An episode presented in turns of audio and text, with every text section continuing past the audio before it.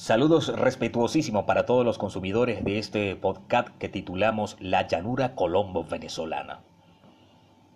Esta región intertropical que se comparte en estas dos naciones del continente latinoamericano y que orgullosamente llamamos llano. Es todo un placer para este servidor Amilcan Figueroa relatar brevemente lo que encierra esta tierra llena de majestuosidad.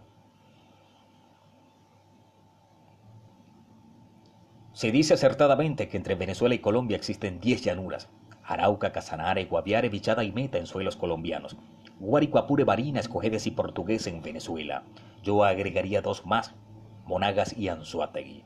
Sobre esta tierra llena de intensidad, de alegría, de misterio, los llaneros hemos desarrollado un arte admirable. Creamos la música llanera, con arpa, cuatro y maracas, instrumentos milenarios que llegaron con la imposición del cristianismo convertidos en fandangos. Estos instrumentos y sus intérpretes evolucionaron hasta un nivel que ya en Venezuela la música llanera es la música oficial de la República. A través de ella los bardos expresan todo lo que abarca la identidad de sus pueblos, exaltando el folclore en todas sus direcciones, coleo, trabajos de llano, la forma de casas antiguas, la manera de vestir, la forma de hablar, supersticiones, leyendas, mitos y la forma de enamorarnos. Los trabajos de llano, nuestros usos, costumbres y tradiciones, que en una palabra nos enseñan a amar la tierra en que hemos nacido.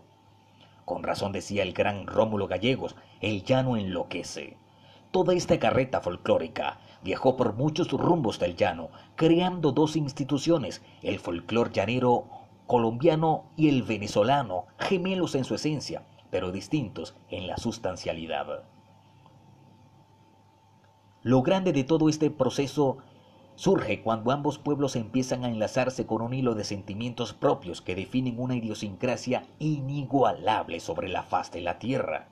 Es así como empezamos a parafrasear la gran palabra que surgió como resultado de todo este proceso evolutivo, la palabra integración. Es más grande ver cómo ambos pueblos han desarrollado y perfeccionado muchas disciplinas que perfilan nuestra autenticidad.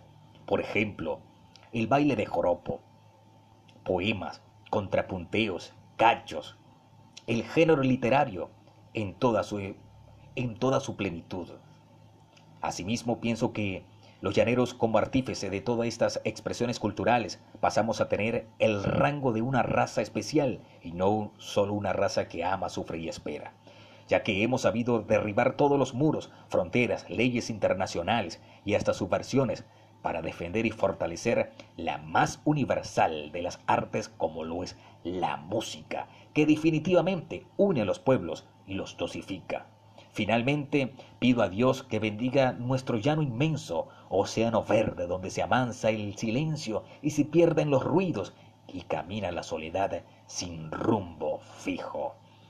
Amigos y amigas, espero que hayan quedado complacidos con este pequeño relato de la llanura colombo venezolana. Todo un placer para este servidor Amilcan Figueroa. En el próximo segmento nos vemos con más contenido de la llanura colombo venezolano. Así que vamos a dejarlo con uno de los máximos exponentes de nuestra música llanera, el gran Reinaldo Armas, y este tema con el cual despedimos este podcast titulado La llanura colombo venezolana. Joropo de la Sabana es la música genuina y representativa de una raza forjadora de personas útiles a la sociedad, nativas de esta zona intertropical llena de intensidad, de alegría, de misterios, de leyendas, de mitos, de gente bregadora y llena de nobleza. Esto es el joropo llanero.